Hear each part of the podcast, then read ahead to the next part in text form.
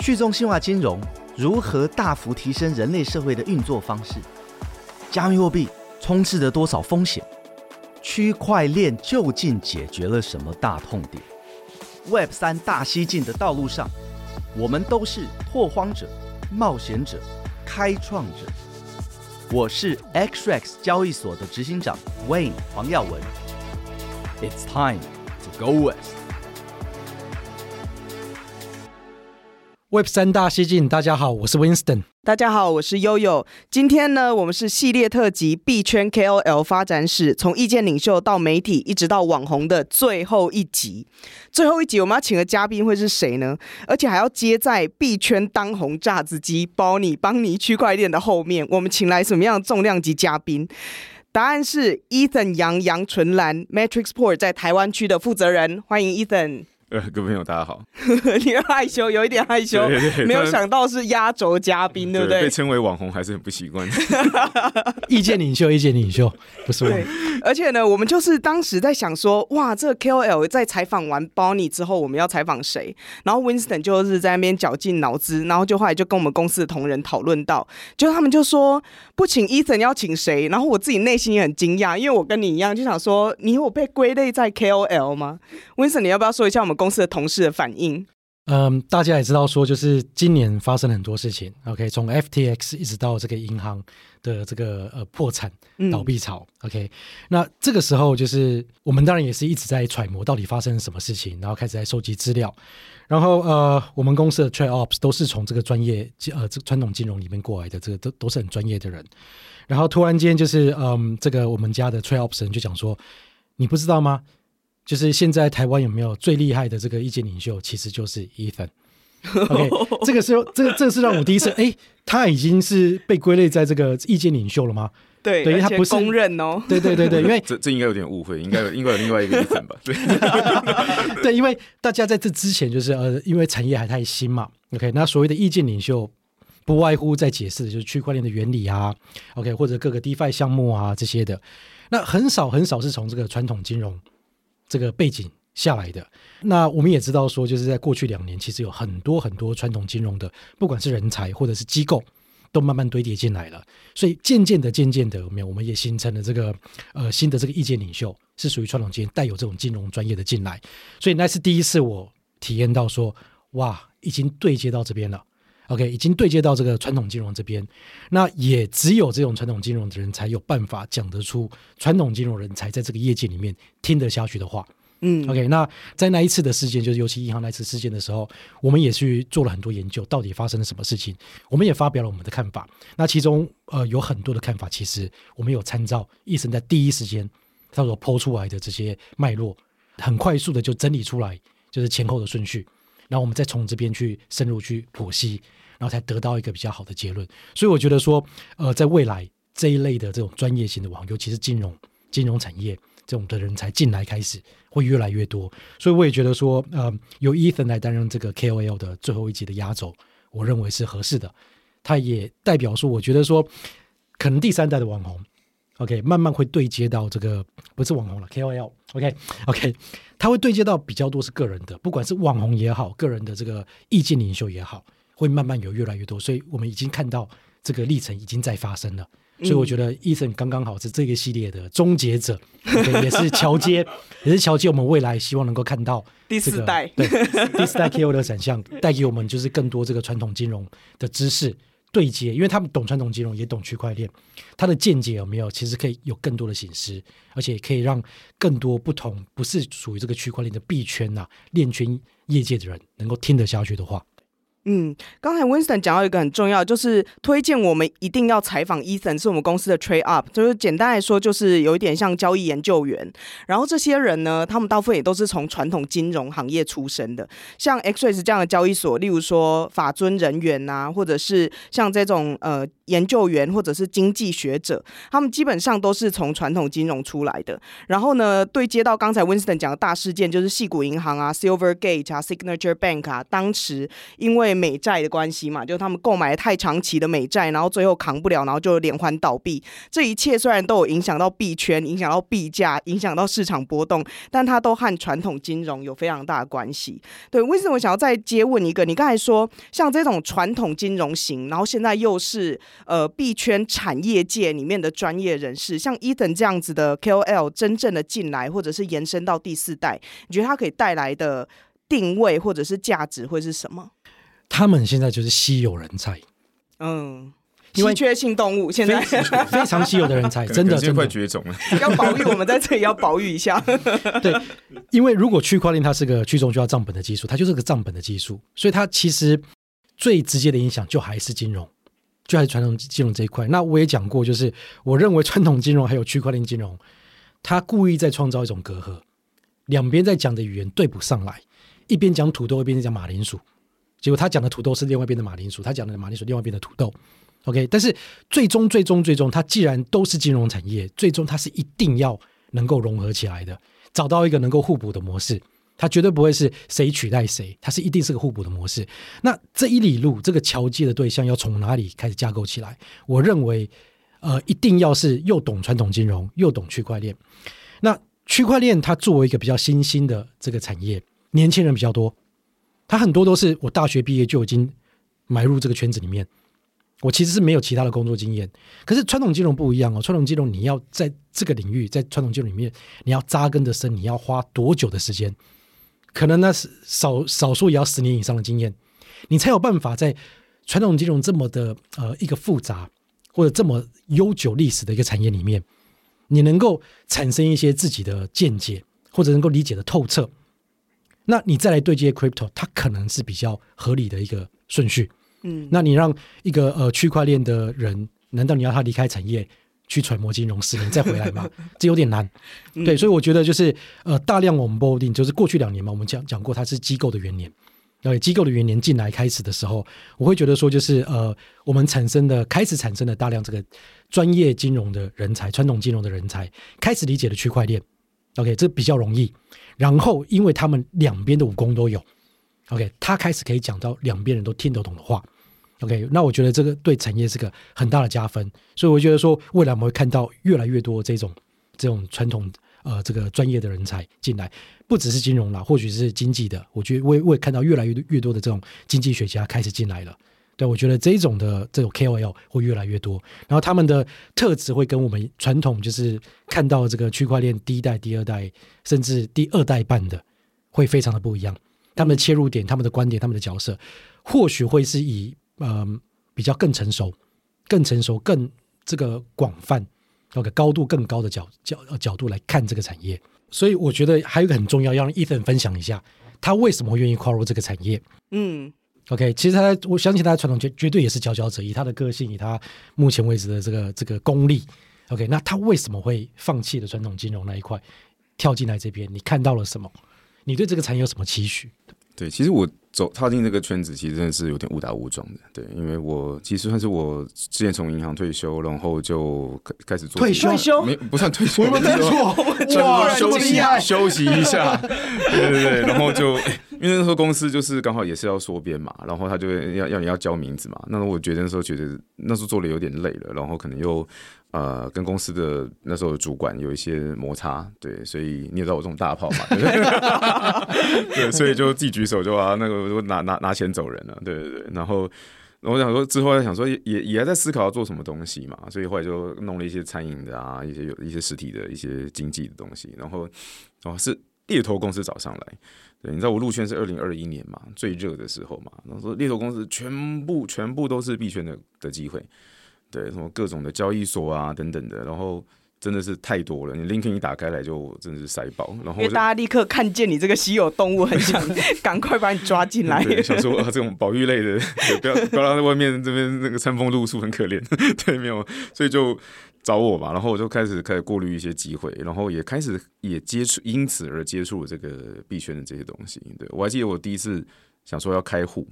对，我可能那时候开的是 MaiCoin 嘛，因为因为因为在巴德路上就有店面嘛，对我们这种传统这种这种老恐龙来说，有店面来说是比较放心的。对，虽然我知道后来 JPEX 有店面，好吗？哇，大炮来，大炮来！但那那时候我就走去了 MaiCoin，然后我还想说，我留了一个下午，嗯，对，因为银行开户通常都蛮久的，对，然后还带了资料啊、证件啊什么什么，那时候公司的，因为说我我做一个有开一个公司，然后也那那些资料大小张都带了。就走进去呢，那个里面的那个应该算 sales 吧，或者是固定的的人，就丢了一张 A4 的纸给我，说：“哎，你就照这个操作就好了。”我说：“哎，那个 A4 上就一个 QR code，扫了之后呢，你就登录 APP，然后那个那张 A4 上面就开始教你 step by step，说你第一步要怎么样，第二个点哪里，然后你要上传你的什么照片，什么什么的。”我说：“哎，哦，就这样吗？”对，然后。他说：“对啊，就这样子啊。”然后我大概十五分钟就开完了。然后我想说：“那接下来我要干嘛？” 对，所以对，所以我入圈是一个真的是一个因缘际会吧，一个巧合。对对对，我我开户这个是在我就是被猎头公司找之前，是因为我以前在我我在法国兴业银行的时候，我们那时候有一个也是 Trade Ups 的一个同仁，那他。对币圈涉猎非常的久，对，然后他也是很忠实的那种，就是比特币信仰者，对。然后我听跟他聊过了之后，我还想说，嗯，哦，蛮有趣的，那就开个户，然后买一点点看看这样子，对。但但那时候，所以你没有变赢他啊？你没有变赢他？我被他说服了，跟我一样，对，跟我一样。不是，因为当比特币从你看从零点几块涨到几万块钱的时候，你要怎么赢它？对对，这这是一个完全是一个实力不对等的战争嘛，对。但从六万多到现在，我觉得我应该可以再跟他聊一下。对对，不过对我说，我觉得是是一个因缘际会的啦。那那时候我看了那么多的平台，然后我是觉得说哎，呃，Matrix Pro 的工作内容，因为它也也牵涉到很多的一些可能投资型商品的应用，然后或者一些设计，然后有很多是衍生性商品的部分，所以我觉得哎，这可能跟我以前工作又算是比较接近。对，所以那时候我就是就是接了这个这个这个这个工作是这个原因。对，嗯，那心得呢？就是两年了。对，这两年人老了二十年了，大概从就就从六万多掉到现在两万多。对对，所以我就说，人家说，哎，你是哇，你是什么那个 OG 大大吗？我说不是，我是韭菜，我是最后进来的那一批。我说我进来的时候，我入行的时候，比特币五万块，好不好？不会不会，你现在还留着，而且呢，我们需要你当一个桥梁，一路就是。把大家带过去。对，我记得很好笑，那时候我跟一个一个年轻的一个创投的一个一个女生聊，然后然后那时候说啊，我说我在这个圈子很老了，算是很老的这样子。她说啊，你说你是 OG 大大吗？我说 No，就是他们是在这个圈子很老，我是老了在入圈。They are old in crypto, I'm old than crypto. OK, it's different。是本人很 old。对对，所以其实币圈是发展真的很快啦。那我觉得我也每天也都还是在学新的东西。对，所以我觉得其实进来这个圈子，我觉得是还蛮充实的，很开心，就是一直接触新的东西，然后一直认识新的人，然后而且不再是靠着像 Jerry 为什么像 Term Structure 的 Jerry 为什么会离开德意志银行？对，他在以前在德意志银行是哇比我高好几阶的大老板的那种人人物了，为什么会离开？因为他跟我讲说，哎，Ethan，你不能够再再帮平台工作，你要自己创平台。对，那你在传统金融里面，你要怎么开银行？不可能嘛，对不对？你要先可能要凑足，光是资本额可能要二十亿啊，还多少的？然后你尽管会要给 license，这个已经就已经是几乎不可能的事情了。更何况你要做国际性的银行，更不可能。对，可你在 crypto 里面，你看你只要找到一些人才，然后你能够设计出一个好的东西，一个好的应用，对，那你 everything is possible。对，所以我觉得进这个圈子，我也是觉得，哎，你看像现在。Term Structure 那边我有就是帮他们嘛，Unitas 这边我有稍微就是帮一点忙嘛，对不对？以前你在传统金融的时候，你怎么可能会有人找你说，哎，我想要开一个跨国性的银行，对不对？你可以来给我一点建议，对不对？你没有这样的机会啊，对，所以我觉得其实，呃。来这个圈子，我觉得第一个是我学到很多的东西，那第二个是我也看到了很多以前没有机会参与到的经验的一些一些机会，对，我是觉得是还蛮呃蛮开心的。嗯，在这边讲的银行有没有不见得是大家所理解那个银行，就是金融机构啦，对，就是所谓金融机构。嗯、那金融有很多种服务嘛。对对，我觉得有点感人，就是虽然从五万多一路看到两万多，但还是充满了各种希望。他才是赚的那一个啦，以他的对对哦，他可以空。对，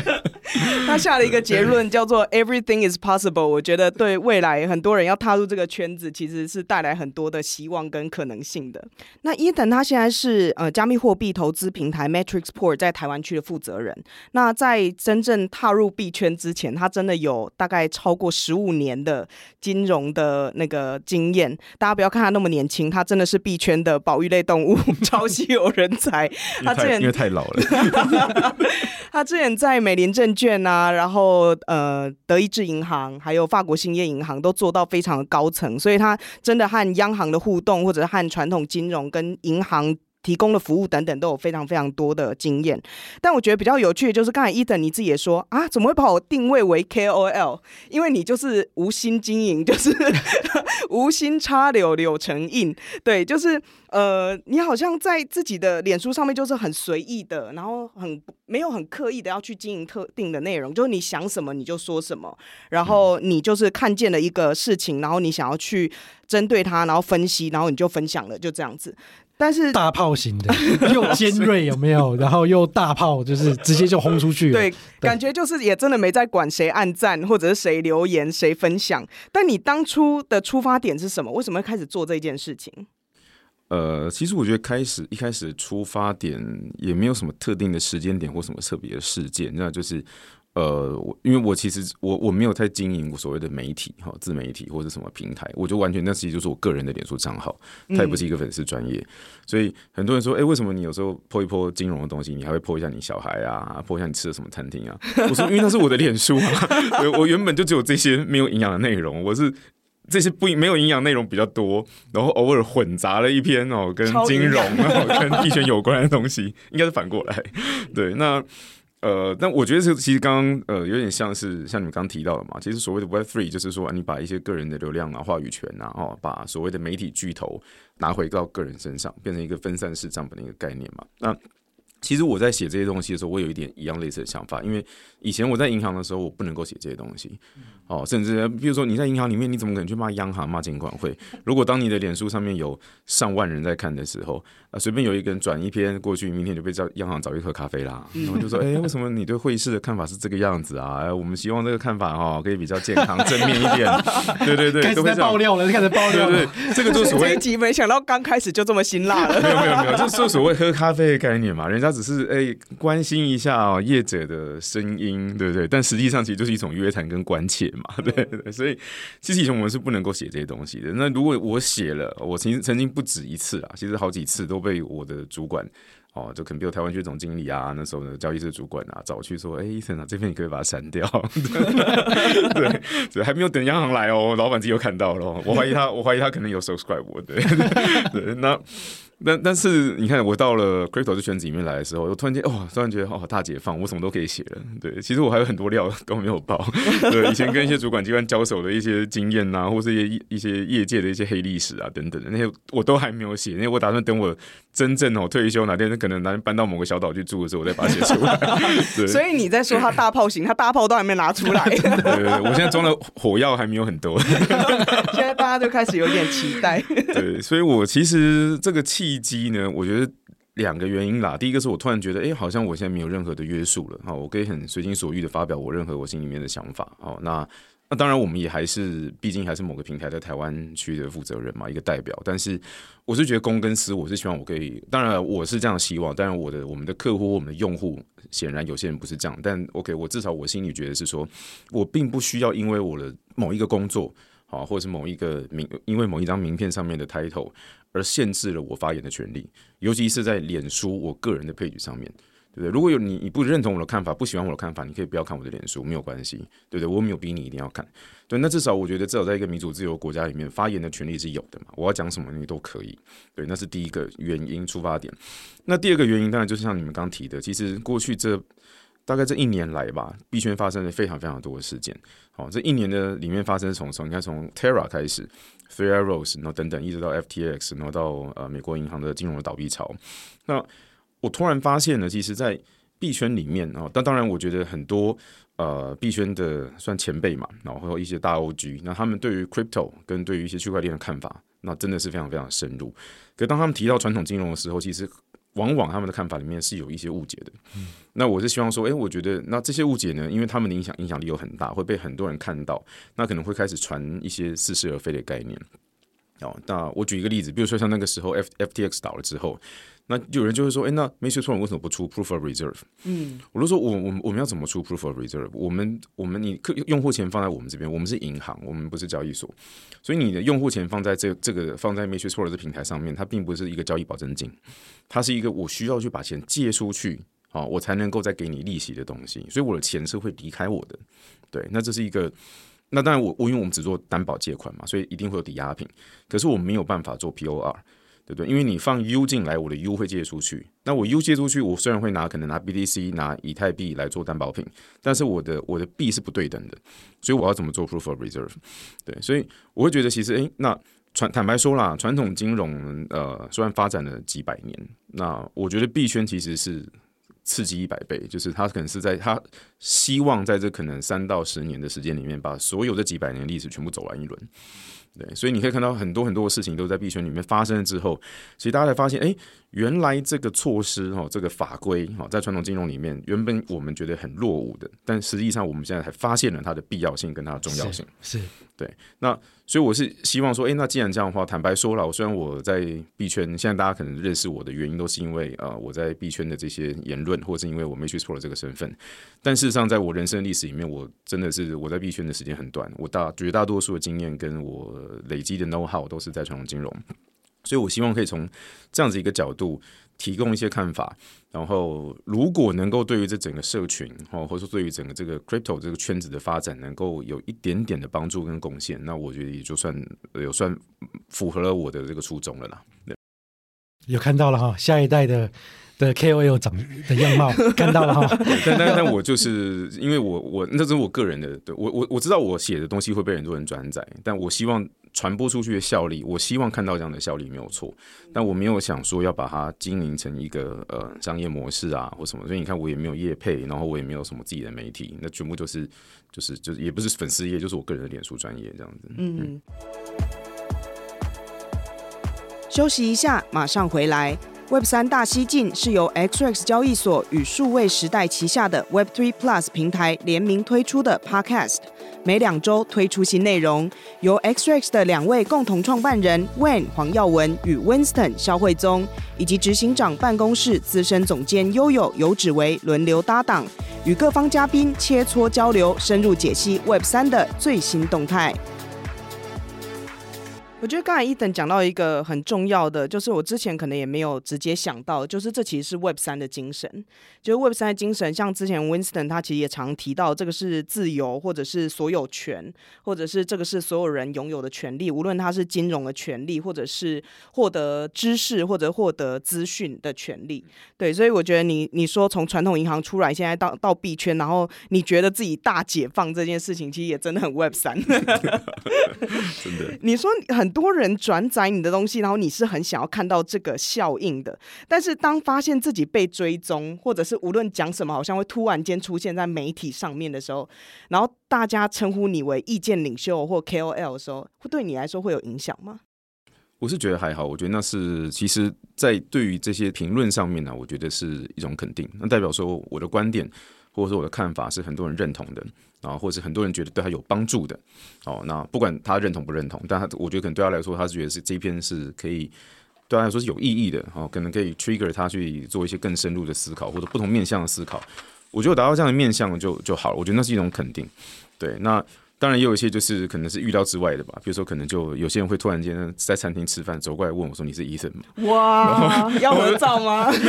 然后我心里在想说，你你到底是谁？对对，我我认识你吗？对对对，那但是我觉得就就还好，就很多人跟我说，哎、欸，他可能很喜欢看我的文章或等等的，对，那。其实我其实我其实我说我心里面的 murmur 会这样说，哪一部分？呃，金融吗？还是骂骂柯文哲的部分？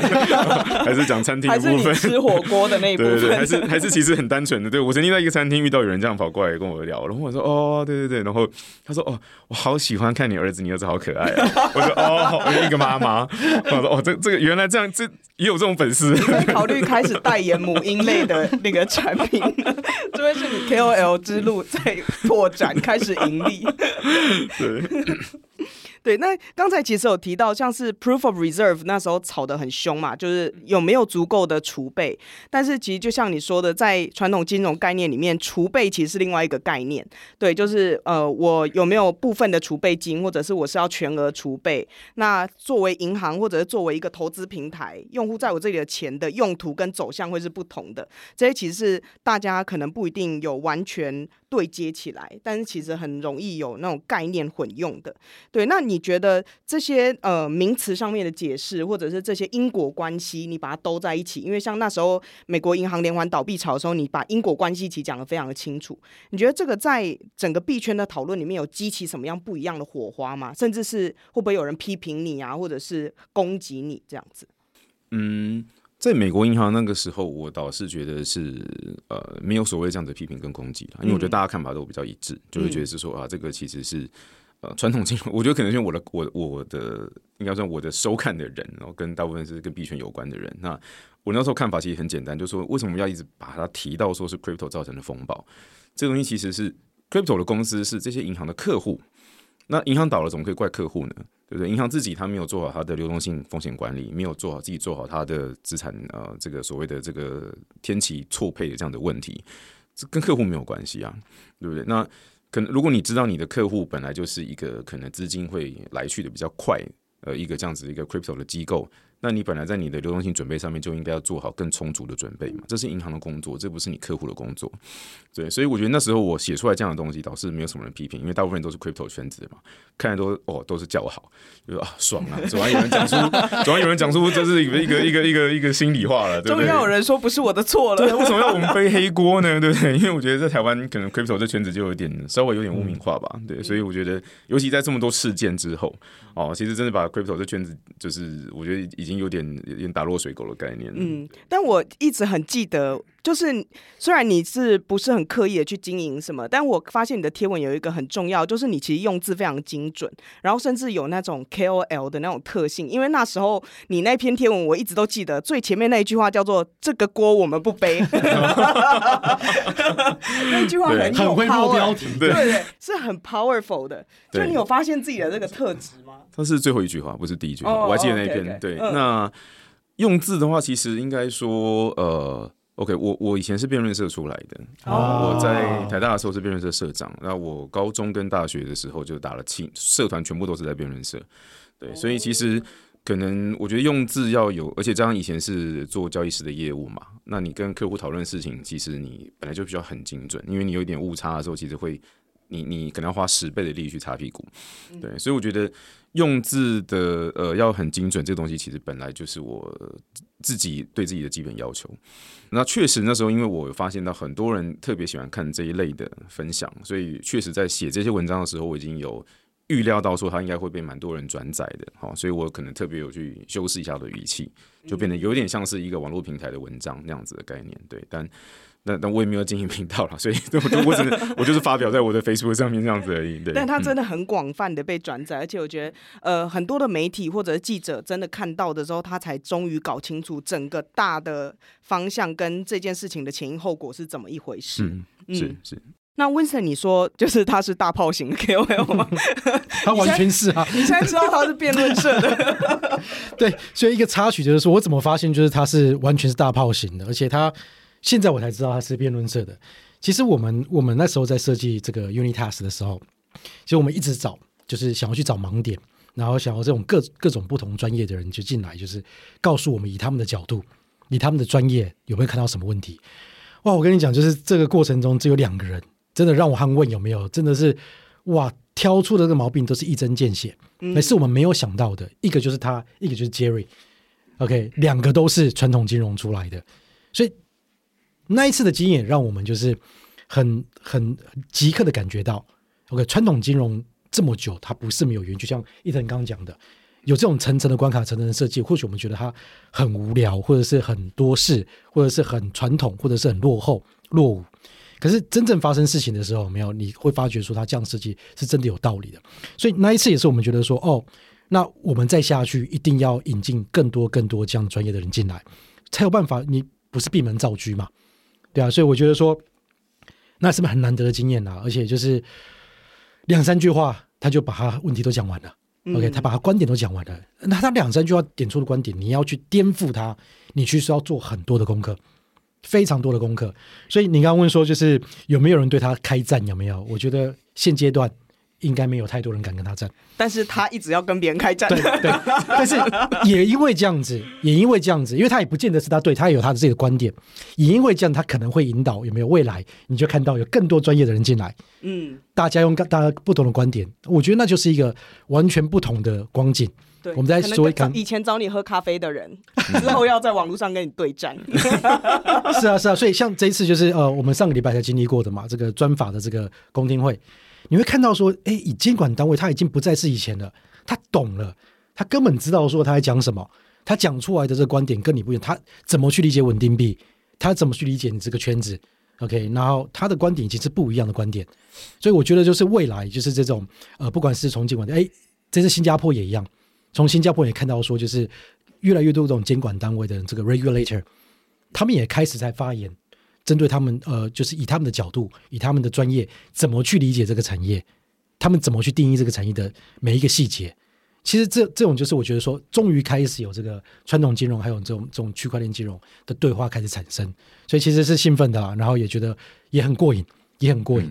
嗯，刚才 Winston 讲了，帮大家补充一下，就是 Unitas 这个协议，就是 XRES 也有参与的单位币的这个 DeFi 协议，然后 Ethan 还有 Term Structure 的 Jerry，呃，他也是 Term Structure 的。呃，创办人他们都是呃 Unitas 的共同创办的成员这样子，但是其实无论是 Unitas 的单位币，或者刚才有讲到的，像是美国银行的连环倒闭潮啊，或者是稳定币的应用等等，其实它都很直接的是连贯到区块链这个技术怎么样为金融系统带来的冲击跟未来的应用，它就可能和什么 NFT 啊，或者是现在有一些呃迷因币啊什么之类的都不太一样，它很。偏应用，例如说支付啊、跨境的汇兑啊，或者是怎么跟银行对接啊，甚至是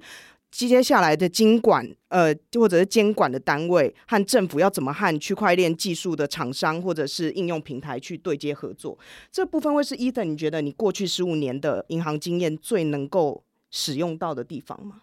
对我来说，其实是我比较不熟的部分。坦白说，对，那当然，我觉得它在传统金融里面是交易量哈跟的应用面最广、最重要的一块，没有错。但但我以前在金融，我全部都是在交易室，然后做衍生性商品。对，所以对于这种所谓的支付面的东西，其实我比较不熟悉。嗯，对，或者是说那个呃一些那种就是企业金融啊等等的这种融资啊等等的，我稍微比较不熟一点。嗯，对。可是我觉得这个东西是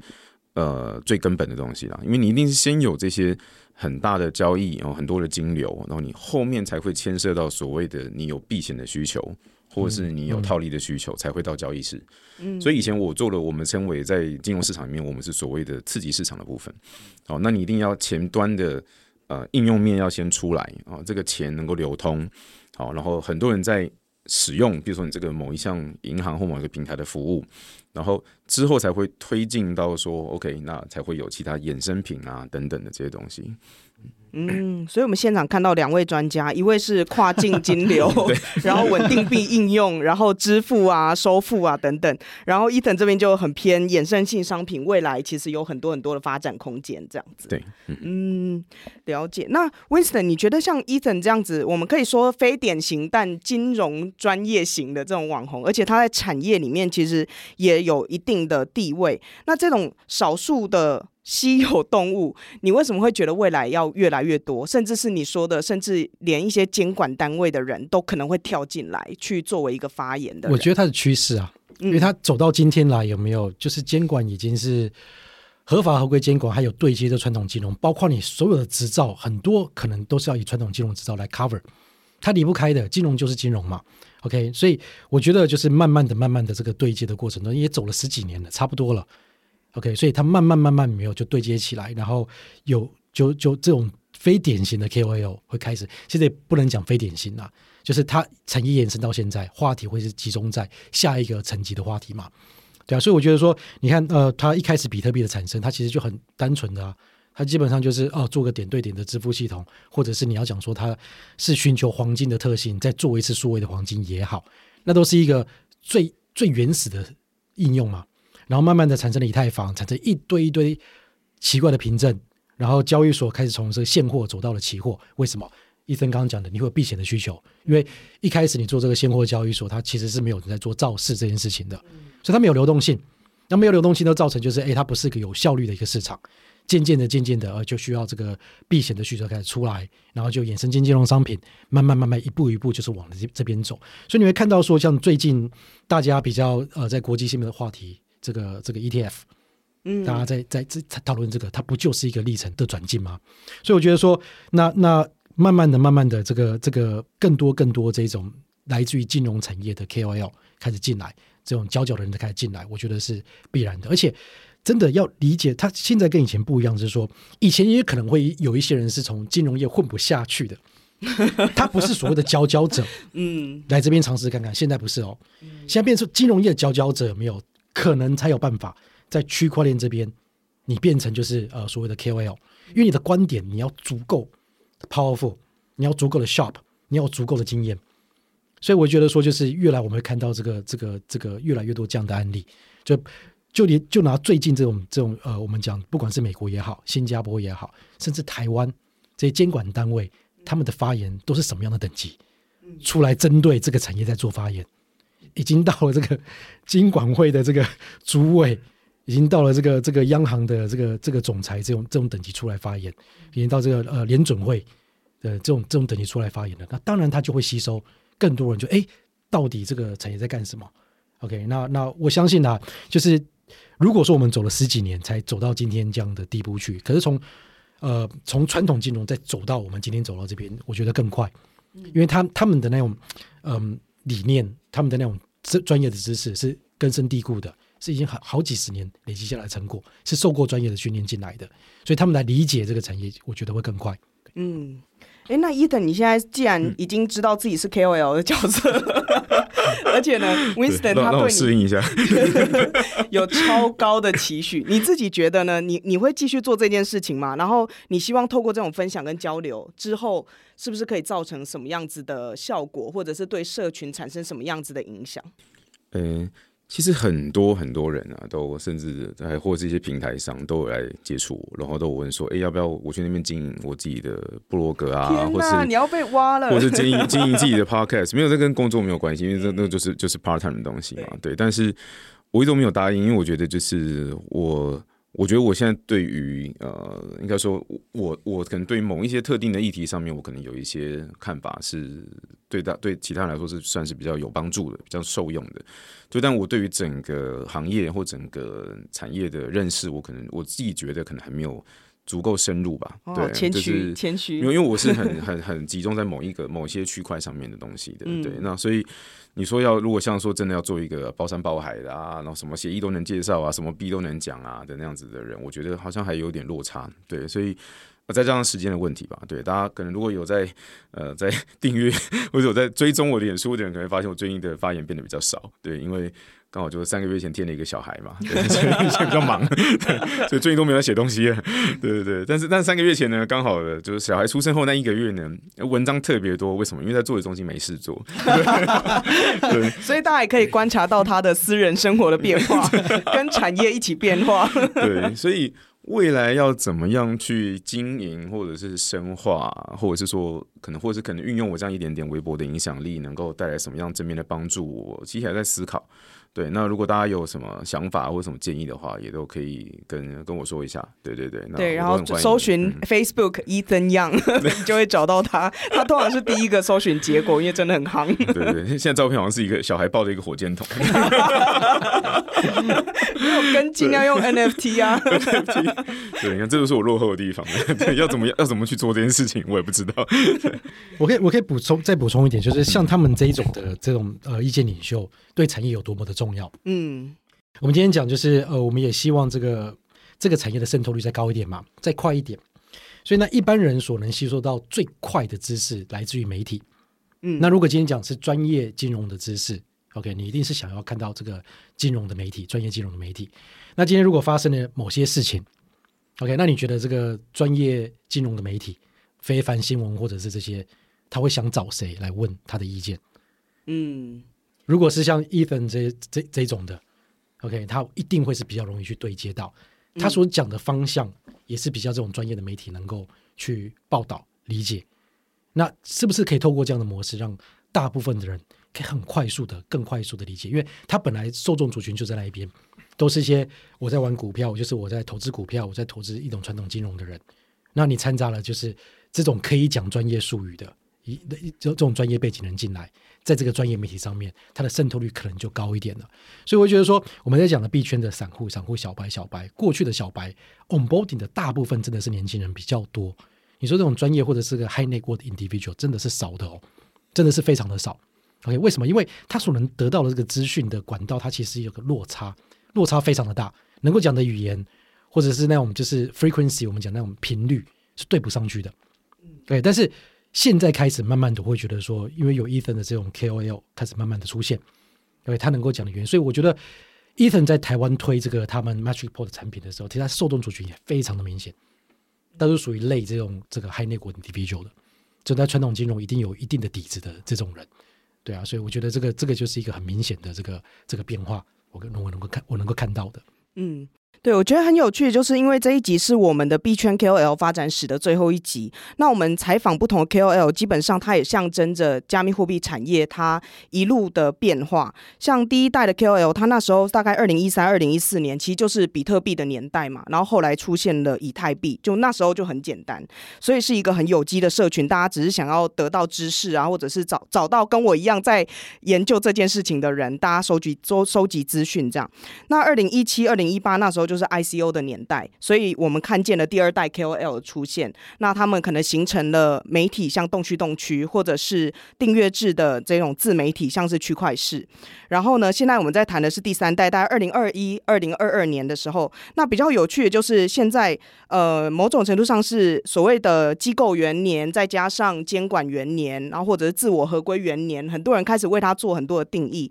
但简单来说，它就是越来越成熟的一个产业。所以像文说的传统的金融会走进来，或者是政府跟监管单位的人必须要走进来，而且走进来这些人都要是佼佼者，已经不再是大家想象币圈中里面那些有一些你不太懂他是谁的人，然后踏入了这个领域。那区块链产业其实正在走向更正常化、更合规化，然后更规模化，然后大量的人会采用的时候，所以以等这样子的 KOL 就会成为重要的桥梁。对，他是第三代的 ending，但也要承接出第四代这样子。是是，那我们今天特别谢谢 Ethan，也特别谢谢 Winston，我们的 KOL 发展史今天就帮大家画下一个句点，请大家期待之后 Web 三大西进帮大家带来更多更好的内容。谢谢大家，拜拜。谢谢大家，谢谢谢谢。谢谢您收听 Web 三大西进。如果您喜欢我们的内容，欢迎追踪 XREX Telegram、Instagram 以及 Facebook 中文社群，连结都在节目下方资讯。也欢迎追踪和订阅 Web 三大西进 Podcast，不要错过任何精彩的对话。我们下期再见。